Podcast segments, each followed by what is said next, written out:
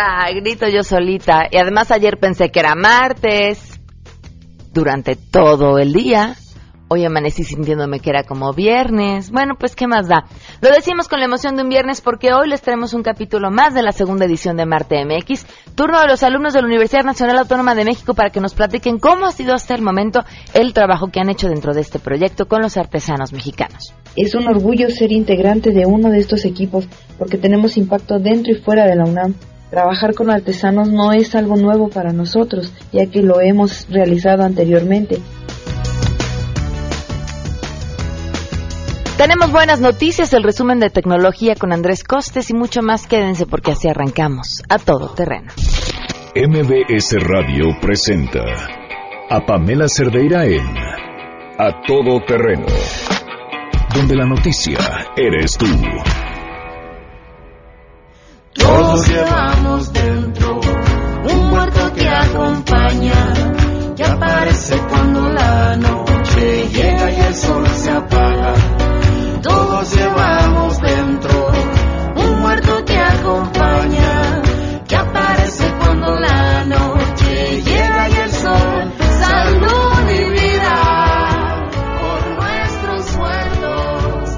Seguimos con música de, de Muertos, obviamente. Gracias por acompañarnos en este jueves 2 de noviembre del 2017 con sabor a viernes. Bueno, ¿de qué se quejan en el Senado? El martes gritaban, ¡Es viernes! Y así hasta el próximo martes. Ellos sí se, ellos, ellos sí se saben dar puentes. Bueno, pues así con la clásica, eh, más bien con la clase social, digo, ah, clase social, clase política de nuestro país. Gracias por acompañarnos. Soy Pamela Cerdera. Los invito a que estén aquí hasta la una de la tarde. El teléfono en cabina es 5166125. El número WhatsApp 5533329585. El correo electrónico a todoterreno arroba mbs.com. Y en Twitter y en Facebook nos encuentran como Pam Cerdeira. Yo sé que suena tan de los 80, bueno, 90 que les dé el correo electrónico, pero se los damos porque luego hay temas que nos envían al WhatsApp y por la cantidad de mensajes que recibimos, como si se nos traspapelaran, se nos pierden. Si son temas muy específicos, les recomiendo que a través del correo electrónico es mucho más fácil que podamos darle seguimiento en atodoterreno.mbs.com. Hoy se cumplen 29 días que estamos esperando, de la mano, por supuesto, de la familia de Pamela Victoria Salas, una respuesta. Una respuesta por parte de la Procuraduría de Justicia Capitalina. Nos han dicho que no pueden contestar. siguen preparándose para su informe, yo supongo que por el momento no pueden decir nada, eh, que, que no pueden comentar al respecto para no entorpecer la investigación buscamos a la gente del jefe de gobierno Miguel Ángel Mancera, pues también estamos ocupados en otros temas, no pueden decir nada. Hoy, 29 días.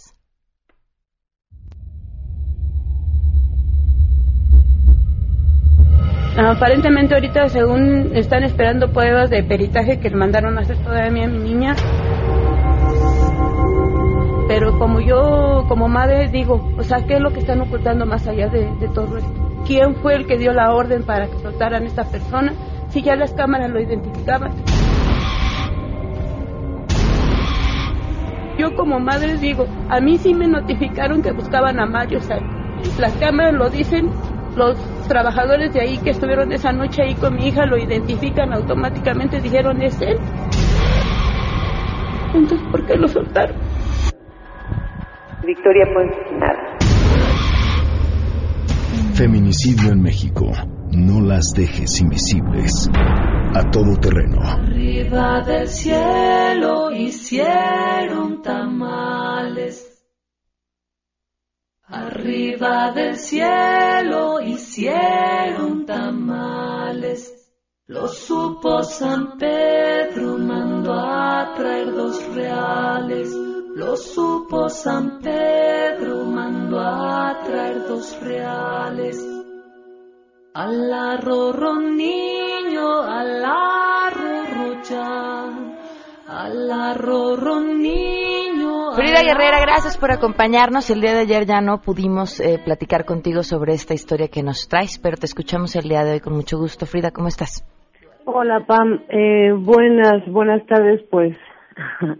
De hecho, eh, sorprendida por el tema. el caso es eh, lo hemos seguido, bueno, desde Frida Guerrera, obviamente, todos los feminicidios que encontramos durante todos los días, eh, los tomamos muy en cuenta, los encontramos eh, conforme las notas de los compañeros de medios en los distintos estados. Y esta nota la encontramos un sábado 18 de marzo alrededor de la 1.30 de la tarde. A mí me estaba llegando esta, esta, esta información, la imagen de esta pequeñita.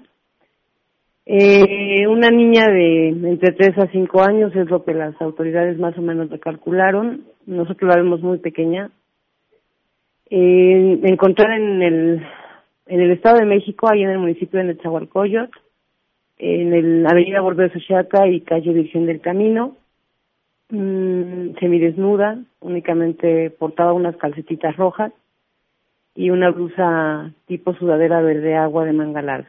Eh, al lado del cuerpo de la niña había eh, un pantaloncito tipo pan blanco, un calzoncito blanco con amarillo y una cobijita de bebé.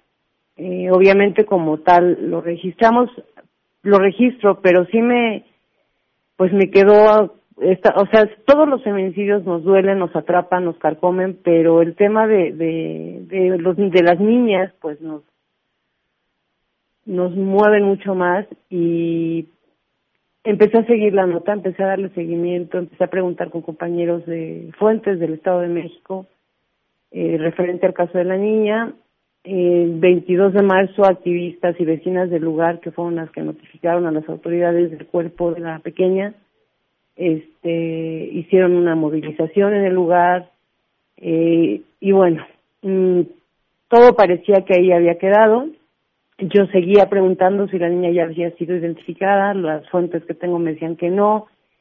Eh, mandé en los primeros días la foto a diversos contactos que tengo en diferentes estados de la República y curiosamente, eh, ellos me, señalaban que cuando preguntaron por este caso o por este esta nota, me les hacían saber que la nota era falsa. Ajá. Eh, cuando finalmente, pues yo les digo que no, ellos obviamente conocen cómo he trabajado durante todos estos 11 años. Eh, pues seguí ya como en una situación más de investigar, de saber bien qué onda, qué había pasado le solicité vía WhatsApp a la fiscal de feminicidios en el Estado de México, la licenciada Irma Millán Velázquez, que me hiciera favor de enviarme la fotografía de la imagen de la niña, la carita nada más para ayudar en la identificación. Jamás me contestó, me dejó en listo y nunca me contestó. Y entonces eh, iniciamos en las transmisiones diarias de feminicidio en nuestras redes esta solicitud de sin imagen, nada más dar las, la, el cómo había sido encontrada la pequeñita.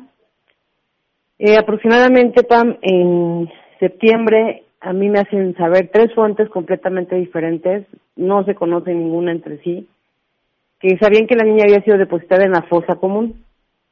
Mm, yo empiezo a indagar un poco más, eh, me llega también la información de que señalaban que la niña no había sido violada, como si fuera una un, una calma, una tranquilidad que no haya sido violada y, y que seguramente la habían asesinado en su casa a golpes y que se les murió en el camino y queriéndolas llevar a algún hospital y, y que la tiraron.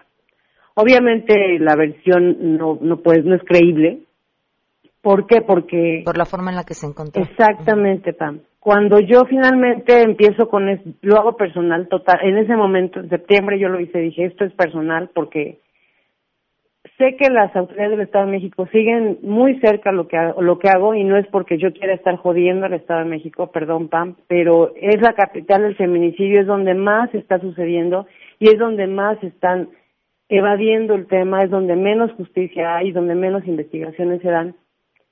Y entonces lo hago mucho más personal, afortunadamente. Yo no podía sacar una, una imagen de la niña en la carita porque la primera foto era muy, muy no se podía, era muy general. eh, y finalmente me llegan fotografías del día del levantamiento, del de, día que encontraron el cuerpo y la ficha de informativa del de levantamiento. Y fue de donde pude rescatar eh, de una carita muy lastimada que evidenciaba lo que había pasado en ese lugar.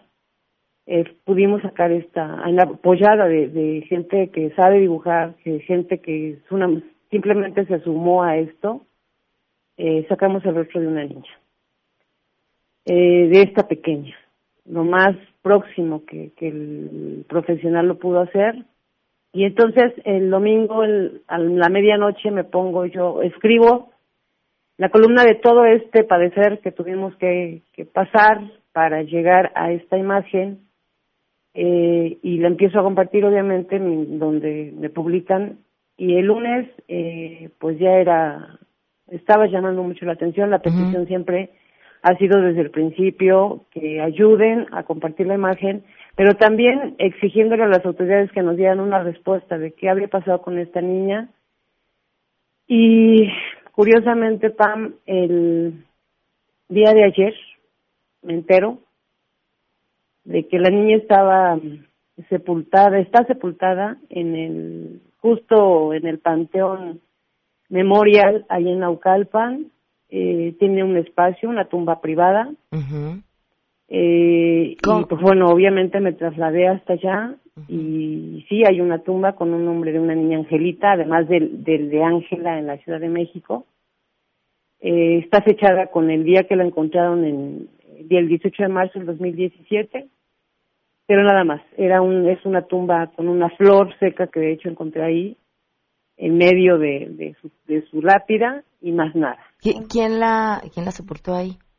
Eh, eh, yo me entero por un medio de comunicación, Pam, eh, que estaba haciendo una transmisión en vivo y después ahorita buscando obviamente información de esto la, y en el en la, durante la transmisión eh, la reportera señala que la, la licenciada Dilcia le hizo saber esto. Dilcia García Espinosa de los Monteros es la fiscal centralizada o central del tema de género en el Estado de México y accedió a darle a la entrevista al periódico, bueno, a este medio para que mm, nos hicieran saber que no estaba en una fosa común, ¿no? Esa fue la lectura. Eh, sí me molestó el, el hecho personal y como comunicadora porque llevo desde hace siete meses solicitando eh, información. de este tema. Frida, después de que pudiste reconstruir eh, la carita de esta niña, ¿has tenido alguna otra pista? No, no, hasta el momento no. Ya se han acercado, de hecho, eh, personas especialistas en, en, fotografía forense para ayudarnos también a acercar un poquito más la, la imagen de la niña, cómo pudo haber sido más, eh, más real eh, y, y, pues no, hasta ahorita no. Lo único que la fiscalía notificó en portavoz de la, de la licenciada Dilcia es que la niña no fue violada según su necropsia, que yo obviamente no he visto, porque soy Frida, no soy más nada. Este, y, y que la niña no está en una fosa común y que está en una tumba privada que pagó la Comisión de Víctimas del Estado de México y, y, y pues nada más, ¿no? No hay más y que según esto eh, pues están investigando, o sea, sabemos que no, este pan. El tema aquí, el cuestionamiento es ¿por qué hacerlo tan oculto? Estoy completamente segura que si no hubiéramos sacado, impulsado esta imagen, jamás nos hubiéramos enterado que la niña estaba en ese panteón. Claro. Vamos a compartir la imagen en tus redes sociales, ¿está? Sí, sí, Pam, está ahí, la hemos estado compartiendo, es mi foto de perfil. Okay. Eh, la fiscalía le, le pone un nombre, Angelita, o sea, bastante original. Nosotros le pusimos Yolosochitzin, que significa flor del corazón en náhuatl. Eh, yo no le voy a llamar Angelita. O creo, creo, además de todo esto, una confusión terrible entre el caso Ángela en el 2015 y el caso de la niña de Mesa, de, de esta pequeñita que es de la que te estoy hablando. Creo muchísima confusión el día de ayer en, en las redes porque todo el mundo decía, no es que es Ángela, y tuve que buscar una foto de la tumba de Ángela que curiosamente está enterrada en ese mismo panteón, ¿no? Ni hablar, Frida, que te sigan para que puedan ver la imagen y cualquier información, pues reportarla contigo. Arroba Frida Guerrera en Twitter, en Facebook, eh, así tal cual, Frida Guerrera o Guerrera de la Vida, y en el canal de YouTube donde hemos estado también subiendo la, la información video que hicimos el día de ayer desde el lugar, de, desde, desde este panteón. Perfecto, Frida, muchísimas gracias. Al contrario, Pam, y pues ojalá y también pudieras empezar a hacer un llamado al Estado de México Ah. para ¿Lo sumamos a nuestro conteo? Yo creo que sí, Pam, nos ayudaría mucho que lo sumaras a tu conteo y que nos digan qué pasa y qué han investigado y y qué están haciendo para de verdad dar con la identificación de esta chiquita. Los buscaremos y empezaremos a contar. Muchísimas gracias, Frida. Te agradezco, Pam, muchas gracias. Y, y miren, contaremos, mientras ustedes que nos están escuchando sigan contando con nosotros. Yo todos los días me pregunto si algún día el público no va a decir ya. Ojalá no. Ojalá no, porque es no rendirse por una sola, es no rendirse por todos en un país donde donde no pasa nada por la impunidad, entonces puede pasarlo todo. Y eso, eso es una muy mala noticia. Vámonos porque nos surgen las buenas.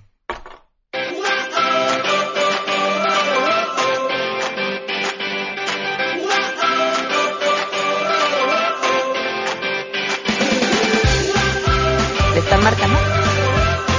ya me oyeron.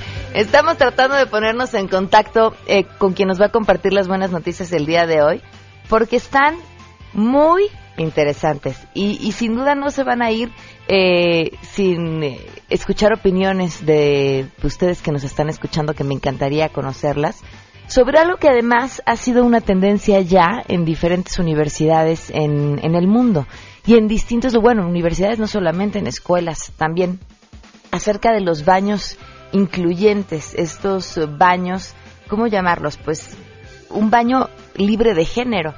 A mí me, bueno, les comparto la única vez en la que me ha tocado verlos en una universidad en el extranjero y, y me llamó muchísimo la atención el- la razón del por qué están ahí y, y cuando alguien puede sentirse con toda la libertad de usarlos y cómo eso crea un ambiente de sumo respeto en donde están. Sin embargo, estos baños libres de género, por así llamarlos, creo que estoy, el nombre no es el correcto el que les estoy platicando, han causado mucha controversia, sobre todo en Estados Unidos, eh, por estos grupos que conocemos y que tenemos en todo el mundo, que creen que forma parte de toda una teoría de la conspiración para acabar con la humanidad y así. Ahora una universidad de la Ciudad de México estrena estos baños. Es que no les quiero decir quién es hasta que hablemos con ellos y no nos están contestando la llamada. Entonces vámonos a una pausa mejor. Y ahorita nos ponemos en contacto para que les platiquen quiénes son, por qué lo hicieron y qué está pasando ahí. Volvemos.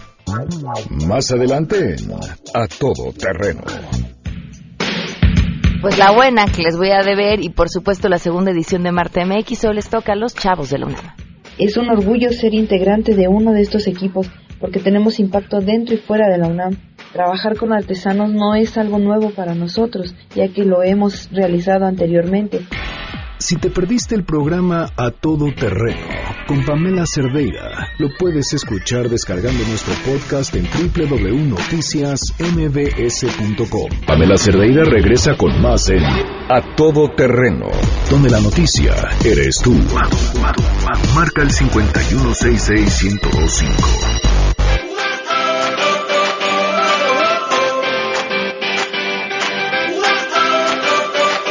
Les debíamos lo de las buenas noticias. Ahora sí ya está para explicarnos de qué se trata. Elvia María González, de Pliego, coordinadora del programa de Asuntos de Género de Libero. Elvia, gracias por estar con nosotros. Muy buenas tardes. Muy buenas tardes, gracias a ustedes. A ver, traté yo de explicar, pero creo que lo hice muy mal, el tema de los baños eh, libres de género. ¿De qué se trata y por qué surge a- hacer esto en, en la, en la Ibero? Sí, baños incluyentes.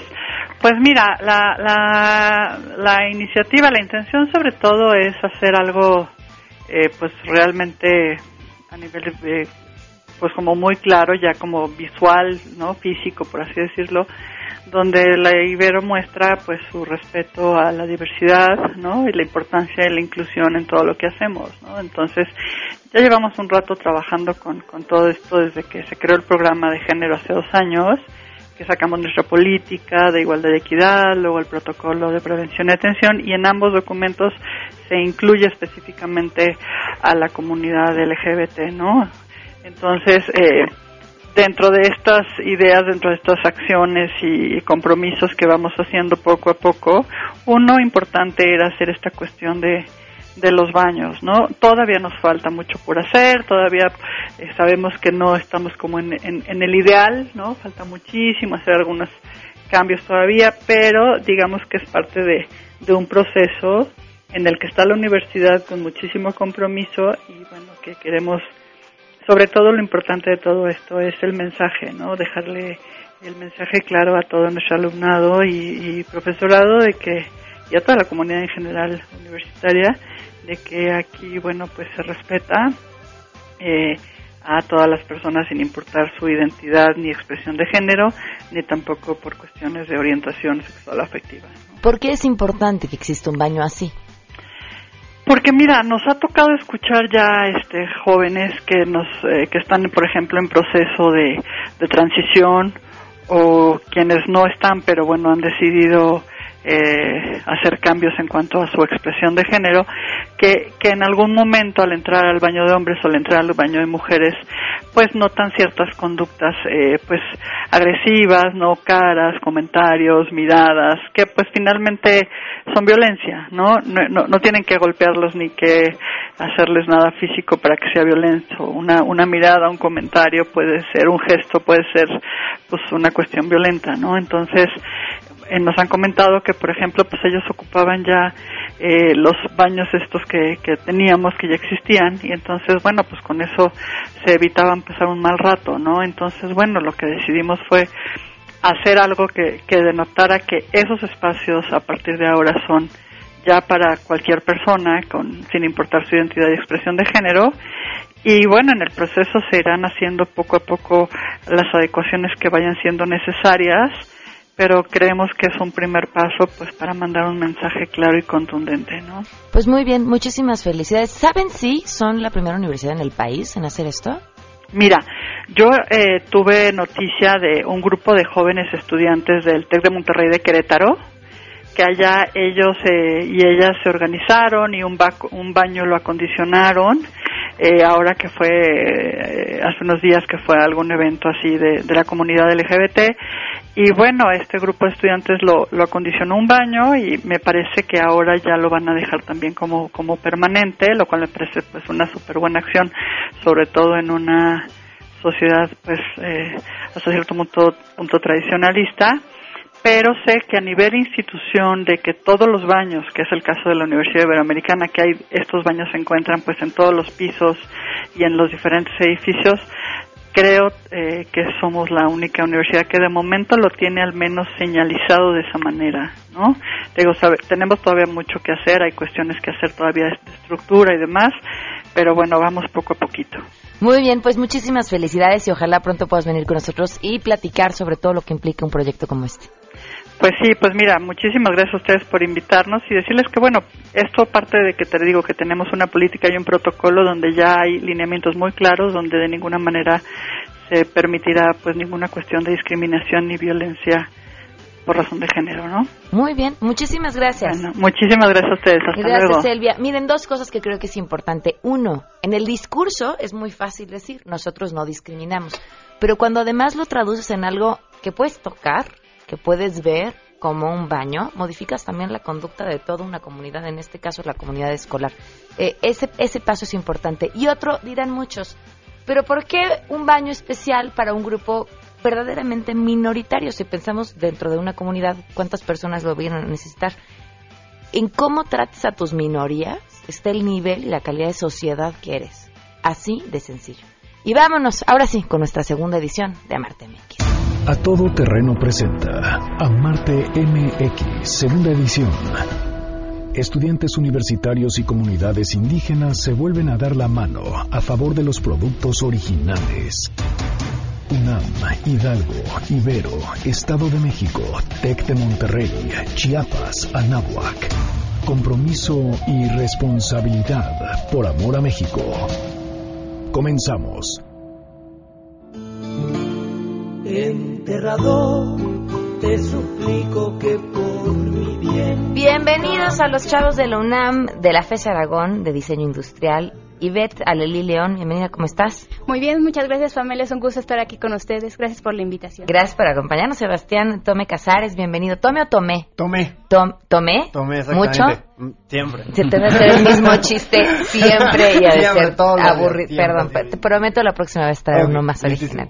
Bienvenida. Gracias por acompañarnos. Eh, Lucero Chávez Sánchez, bienvenida. Hola, muchas gracias. Y David Aguilar, bienvenido. Hola, muchas gracias. A ver, cuéntenme, ¿cómo se unen ustedes a este proyecto Amarte MX? Bueno, eso eh, surgió como una propuesta de nuestra maestra de semiótica.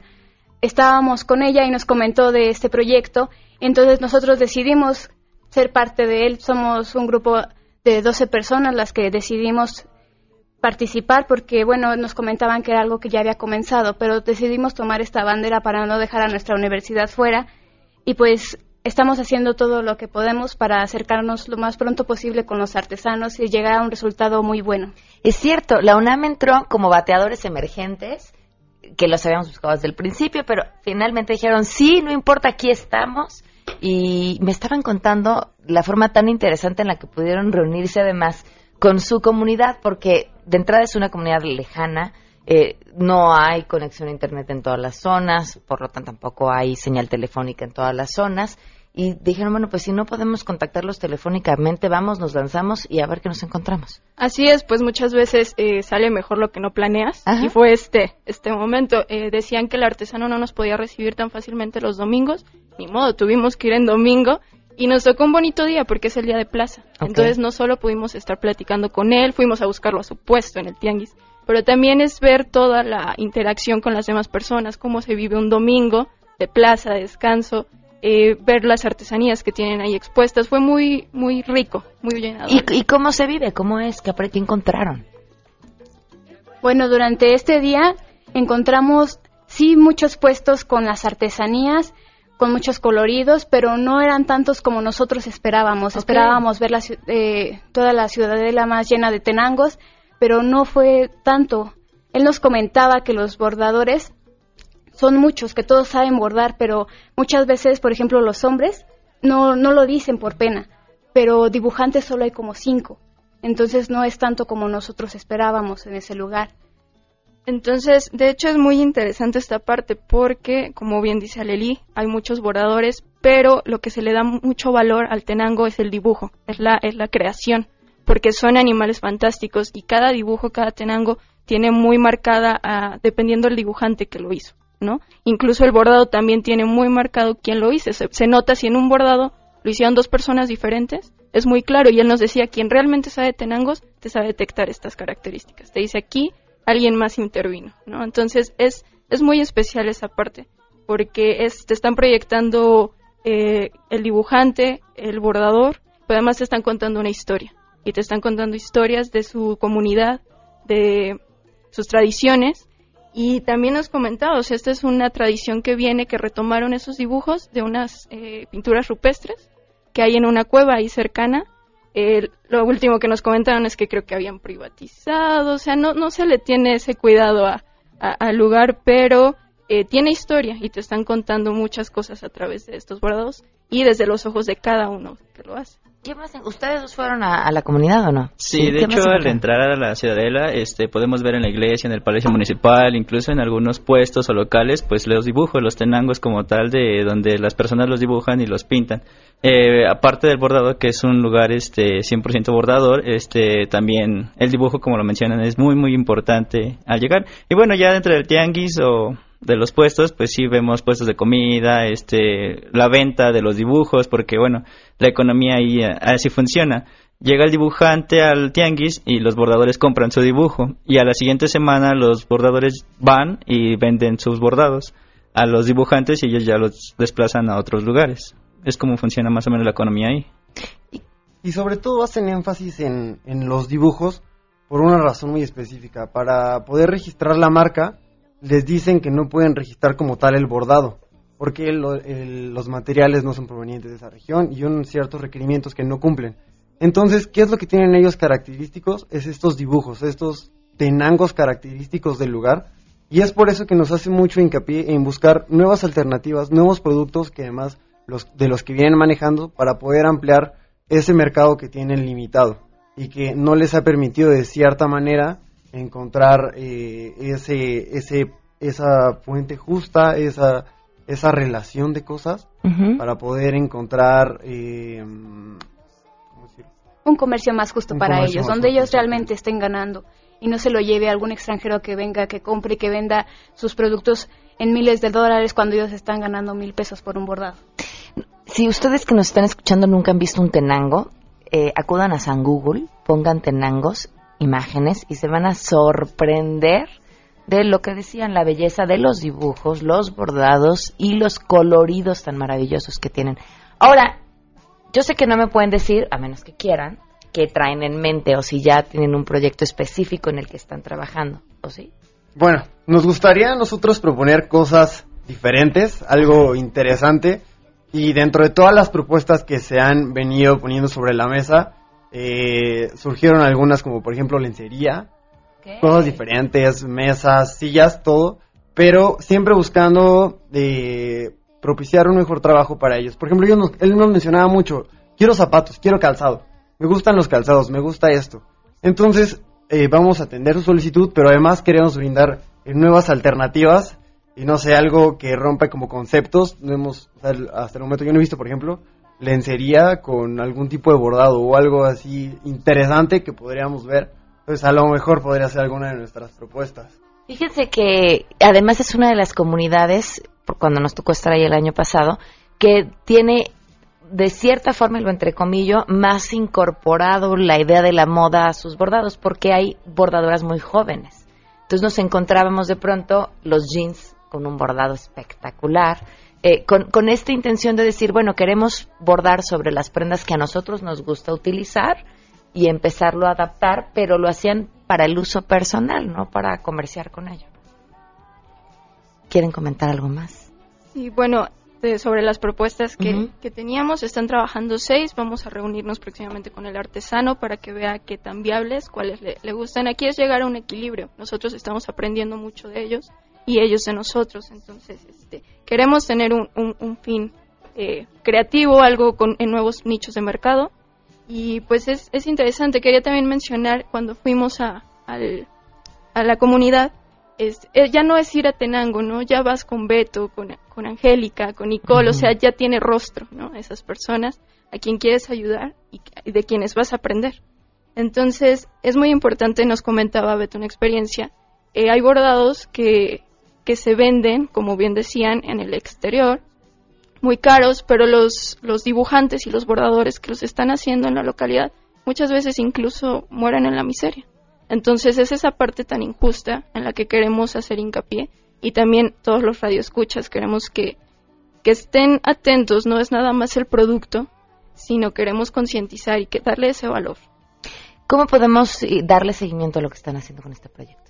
Bueno, estamos en Facebook como Tenangos Unama Marte MX, donde tenemos eh, eh, esta eh, promoción orgánica, donde vamos de boca en boca buscando que conozcan nuestro proyecto, que se sumen, que nos comenten, que nos den ideas, qué es lo que quieren, cómo lo ven, qué nos pueden aportar, porque al final no solamente es de nosotros, sino es de todos, de todos el sumar y poder apoyar estas comunidades de alguna u otra manera, cada uno de nosotros tiene un punto importante que aportar, una mirada diferente que a lo mejor se nos está pasando y conocimientos que nosotros no tenemos. Entonces está padrísimo que todos se sumen, sería genial. ¿Ok? Síganos también en la página de Amarte MX, donde podrán darle seguimiento a las historias de estas universidades, rumbo a nuestra final, en la que, por supuesto, el público también votará para ver quién resulta ganador. Hoy, escuchándolos hablar, viendo la sonrisa de su maestra, que dijo, bueno, yo nada más estoy acompañándolos, eh, creo que ya ganamos todos, mucho. Muchísimas gracias. Muchas Gracias. gracias. Gracias. Damos una pausa y volvemos. Estaba sentada la parca, fumándose de su tabaco. Con los santos se discutía quién se echaba su último trago. Con los santos se discutía quién se echaba su último trago. Dejó a su chilico pal, como que vas del camino.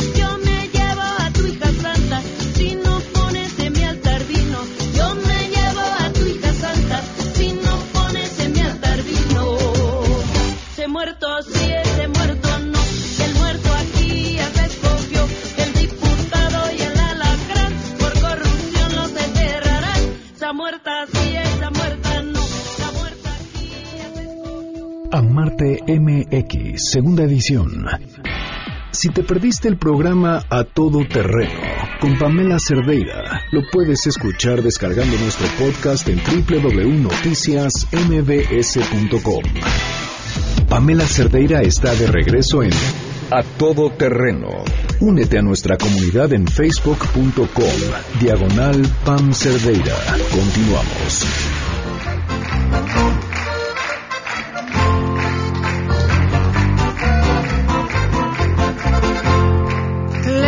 El fufú y sus ojitos cerró. Todo el equipo al morir entregó.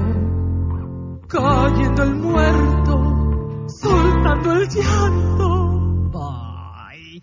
Ni que fuera para tanto, dijo a la viuda el doitor. De un coraje se le Estamos escuchando a Regina Orozco Música para Día de Muertos el día de hoy en A Todo Terreno. Oigan, a ver, así de sencillo, las 30 primeras personas que lleguen aquí a MBC Radio, al lado, del lado de Copérnico, o sea, ustedes ven el edificio de MBC Radio está en Copérnico y Mariano Escobedo. Llegan al lado, por el lado de Copérnico, las primeras 30 personas con una copia de su, con copia no, nada más de identificación. Con copia, ok.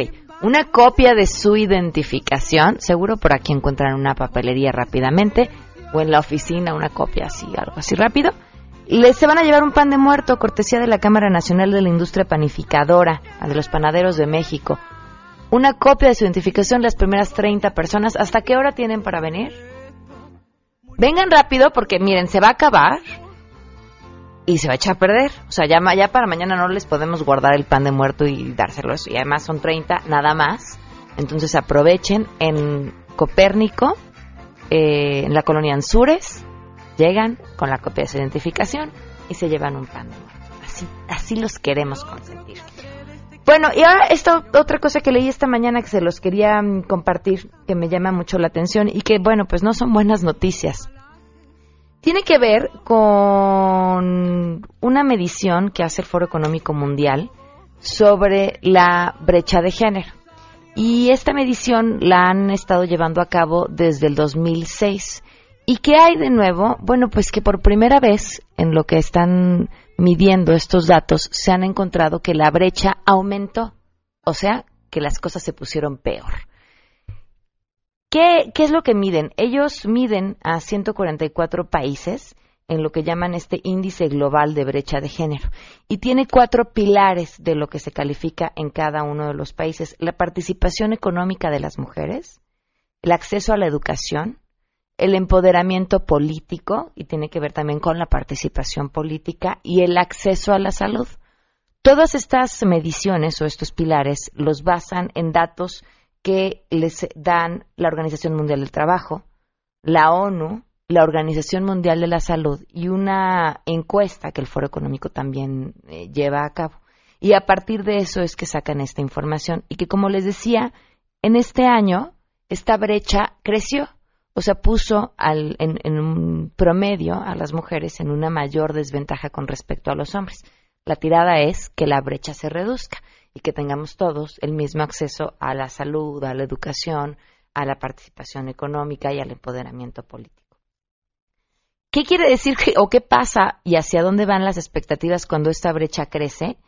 Lo que dice el Foro Económico Mundial es que para, re- para acabar con la brecha, o sea, para que tengamos acceso equitativo, y estoy hablando no de México, que aquí podemos entender claramente nuestros problemas, o por lo menos haberlos visto, ¿no? Estamos hablando de 144 países. Para acabar con esta brecha nos va a llevar 217 años.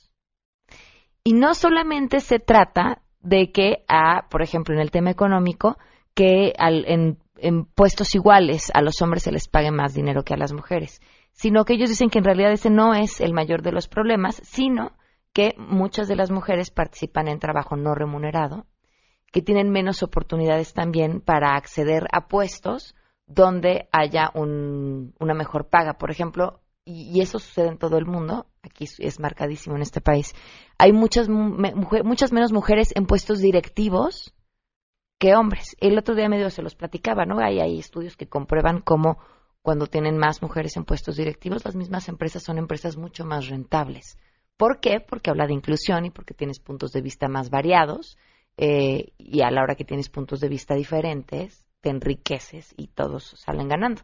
Esto es un tema de dinero, a las empresas les conviene. Pero bueno, pues esta es, esta es la información que viene del Foro Económico Mundial y lo que a mí me parece o me llama mucho la atención y que creo que nos obliga a todos a trabajar durísimo es este número. 217 años para acabar con la brecha de género. Vamos a una pausa y volvemos. Pamela Cerdeira es a todo terreno. Síguenos en Twitter, arroba Pam Cerdeira. Regresamos. Estamos de regreso. Síguenos en Twitter, arroba Pam Cerdeira, todo terreno, donde la noticia eres tú. Continuamos. 10 del día con 10 del día.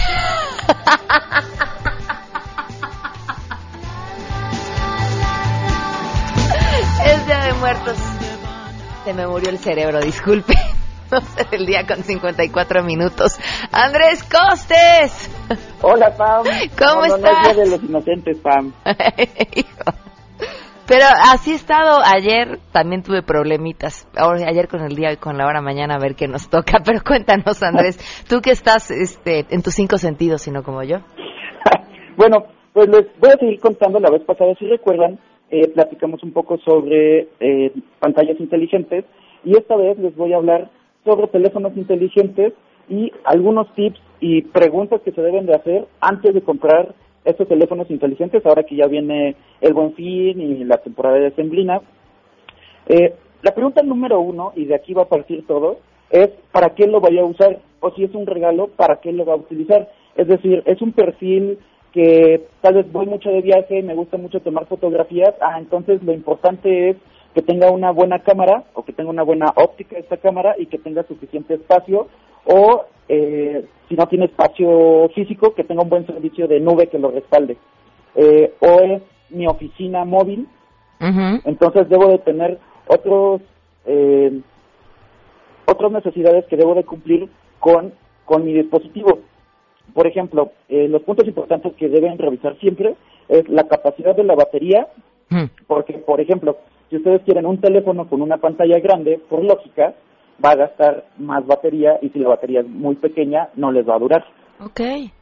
eh, la cámara, es decir, no se dejen llevar por los megapíxeles, sino por la óptica de la cámara. Y lo mejor aquí, como todos los dispositivos electrónicos, es que ustedes vayan y los prueben y lo vean por su, ustedes mismos. Ustedes mismos juzguen cuál es el que va a satisfacer sus necesidades. Espera, espera, Costes, ¿qué diferencia hace la, qué dijiste, óptica de la cámara? La óptica de la cámara es decir, eh, no todo es megapíxeles, porque puedo tener todos los megapíxeles del mundo, pero si mi lente, es decir, la forma en la que entra la luz al, a la cámara es deficiente, es decir, si mi lente es malo, Sí, voy a tener Entonces- una mala foto con muy buena resolución. Exactamente. Entonces, esa es la, la clave. Y hay algunos teléfonos que tienen una óptica muy, muy interesante. Eh, la capacidad, es decir, cuántos, eh, cuántos, cuánta memoria tiene el teléfono, eh, si tiene una opción para agregarle una tarjeta extra de memoria, cuánto cuestan estas tarjetas extra, o si tiene un servicio eh, de nube, ya sea iOS o la de Google o la que ustedes prefieran, que sea gratuito y cuánto, cuánto puede caber en esa nube. También el sistema operativo, si ustedes son, ya sabemos esta batalla eterna entre iOS y Android, el que ustedes prefieran, lo voy a dejar a su a su elección. Y también recordemos de que de qué sirve un teléfono de la gama que ustedes quieran si no tiene un servicio o un buen operador o los megas suficientes para poder navegar en internet. Y ahí sí, todos nos fallan, ¿no? Ya es que Ya nos sí, falla. ni Y ya nada más una pequeña eh, reflexión es que recuerden que este es un smartphone que no necesariamente es, no es un teléfono per se, sino es una computadora. Con, o- con lo que cuestan ya hoy, nos queda clarísimo que lo que estás comprando es una computadora. Exactamente, recordemos que la tecnología que tiene cualquier teléfono de la gama que sea hoy es mayor que la que nos llevó a la luna. Wow. Costes, tu Twitter. Mi Twitter, arroba el costes, ahí nos seguimos leyendo y que tengan excelente día. Muchísimas gracias igualmente. Que tengan un gran jueves, que les sepa viernes y nos escuchamos mañana a las 12 del día en A Todo Terreno. Soy Pamela Cerdeira y se quedan en mesa para todos. No sé qué tienen las flores, llorona, las flores del campo santo. No sé qué tienen las flores. MBS Radio presentó a Pamela Cerdeira en A Todo Terreno. Te esperamos en la siguiente emisión, A Todo Terreno, donde la noticia eres tú. MBS Radio, en entretenimiento, estamos contigo.